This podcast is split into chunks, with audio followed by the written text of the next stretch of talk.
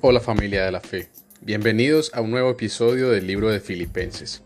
Continuamos adentrándonos en esta maravillosa carta y hoy estudiaremos el capítulo 2, versos del 1 al 11. A su vez vamos a dar una mirada en tres pasos. El primero es la alegría completa, en los versos del 1 al 4. Los primeros versículos del capítulo 2 provienen del contexto del sufrimiento por Cristo. Pablo acababa de terminar diciendo que el sufrimiento es un don y nos acercamos a ese regalo con coraje y unidad en Cristo. En este contexto, Pablo hace una proposición a los filipenses pidiéndoles que completen su gozo. Él está hablando desde la experiencia para decirnos que incluso en el sufrimiento hay esperanza en Cristo. A través del dolor y la incertidumbre, el amor de Dios y de sus hermanos y hermanas en Cristo proporcionan un consuelo tangible en los tiempos más difíciles. Él sabe que está lleno del Espíritu Santo, así que incluso cuando parece que no hay nadie a tu lado y cuando no tienes fuerzas, el Espíritu Santo está contigo y luchando por ti. Observemos todo lo que Pablo les pide que hagan y nos podemos dar cuenta que le habla sobre cómo se relacionan entre ellos como el cuerpo de Cristo. Él dice que así es como podemos completar el gozo de nuestros amigos y hermanos sintiendo lo mismo, teniendo el mismo amor, estando unánimes, sintiendo una misma cosa, sin hacer nada motivados por la contienda, sin vanagloriarnos, siendo humilde, estimando cada uno a los demás como superiores a sí mismos, no mirando cada uno por lo suyo propio, sino cada cual también por lo de los otros. Hay algo aún mejor que identificamos en esta lista, Pablo no mencionó ninguna cosa tangible, no pide carro, casa y beca. Se trata básicamente de amarse bien. Por un lado, Dios nos creó con talentos, intereses y gustos únicos. Tenemos diferentes experiencias, fortalezas y debilidades. Ignorar eso y decir que todos debemos actuar y ser iguales sería imprudente y menospreciar la propia creatividad de Dios. Por otro lado, si ponemos nuestra individualidad por encima del plan de Dios para que seamos parte de su iglesia, entonces hacemos un ídolo de nuestra singularidad. Si ser tú lastima a otros y desvía la atención de las personas hacia Cristo, entonces tal vez es tiempo de entrar en comunión con los que te rodean. Te compartimos algunas preguntas útiles para que pienses en tu individualidad en el contexto del reino.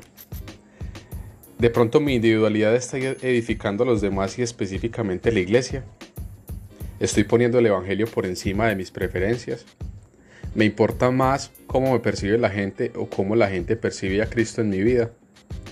La gente se siente alentada a seguir a Jesús después de pasar tiempo conmigo. Que también sirvo a las personas que me rodean.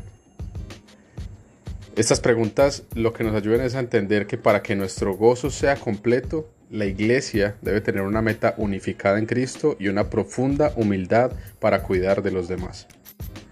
La segunda parte de este texto está entre el verso 5 y 8 y habla de una mente humilde. El sentir del que se habla en los siguientes versos podemos traducirlo también como mentalidad. Una mente humilde es una mente que rechaza la importancia de sí mismo y el ídolo de sí mismo y ve a Dios como lo más importante y a los demás como lo segundo más importante.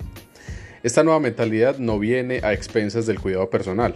O sea, aún puedes cuidarte bien sin rayar en la idolatría o en la vanidad.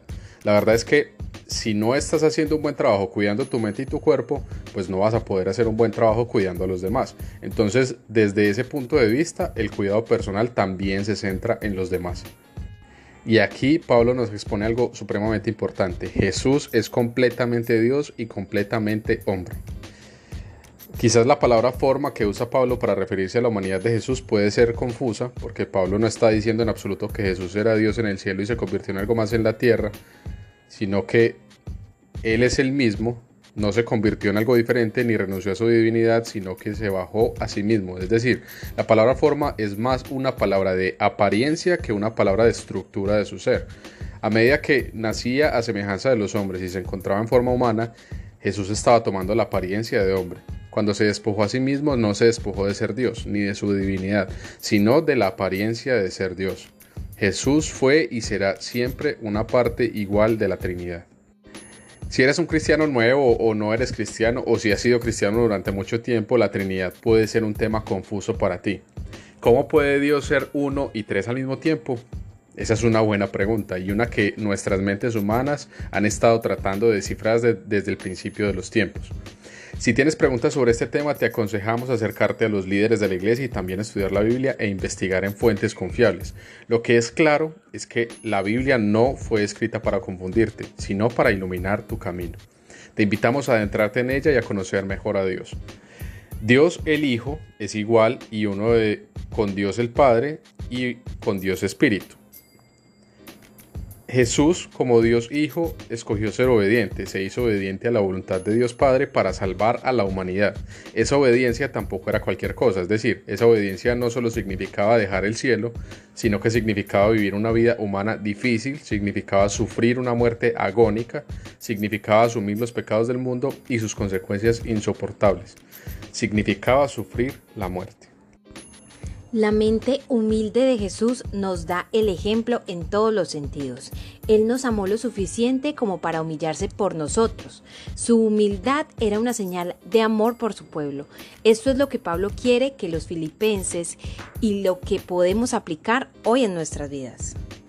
El tercer punto que resaltamos en este podcast está del versículo 9 al 11 y lo llamamos altamente exaltado. Si los versículos del 5 al 8 describen la humildad de Jesús, los versículos del 9 al 11 describen su exaltación. Debido a que Jesús se humilló a sí mismo, por lo tanto, el Padre lo ha exaltado y le ha otorgado el nombre por encima de todo nombre. Incluso el nombre de Jesús es poderoso, incluso su nombre tiene valor. Valor parece una palabra demasiado pequeña, su nombre tiene poder, autoridad y dominio. La Biblia dice que ante Jesús, ante el nombre de Jesús, toda rodilla se doblará. En su nombre las criaturas se inclinan en el cielo, en la tierra y en el infierno. Jesús será confesado como Señor por todos los hombres y mujeres para siempre. Después de que Jesús regrese y establezca completamente su reino venidero, cada alma será sometida y entregada a Él. A través de su mente humilde, obediente y de su sufrimiento, Jesús será elevado en lo alto y por este corto tiempo Él nos está extendiendo la misericordia y la gracia de disfrutarlo para siempre en nuestra entrega y nuestra obediencia. Mientras estamos aquí en la tierra tenemos la opción de volvernos a Cristo. Si rechazamos a Cristo no significa que escapemos de su señorío, solo significa que perdemos el beneficio eterno de ser llamados sus hijos. Rechazar a Cristo en la tierra significa estar separados de Él para siempre. En conclusión, imagina una eternidad de sufrimiento solo porque en este tiempo corto que es temporal nos enfocamos en lo que no era, porque nos perdimos la verdad de Jesús, porque rechazamos su sacrificio misericordioso para salvarnos. Lo que Pablo nos quiere decir es que nuestro gozo será completo cuando cambiemos nuestro estilo de vida, cuando conectemos nuestra vida con el Evangelio, no podemos escapar de la conexión entre nuestro llamado a la alegría y el Evangelio de Jesús. La invitación de hoy es que seamos como Jesús en la forma en que completamos el gozo de los demás, seamos como Jesús en nuestra humildad. Dios ha puesto a las demás personas en tu vida como bendición, pero también te ha puesto a ti para bendecir la vida de otras personas. Así que si sientes que tu gozo no está completo, te invito a que leas eh, Filipenses capítulo 2, versículo de 1 al 11, que es en el cual basamos este podcast, puedas escudriñarlo más a fondo y dejar que Dios hable a tu vida para que tu gozo sea completo.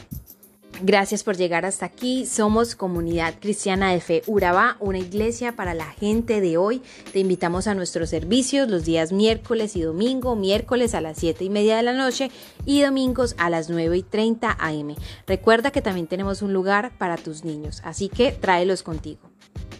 Y si quieres más contenido, si quieres saber más de nosotros, nuestra historia, blogs, visita nuestra página web www.comunifeuraba.com.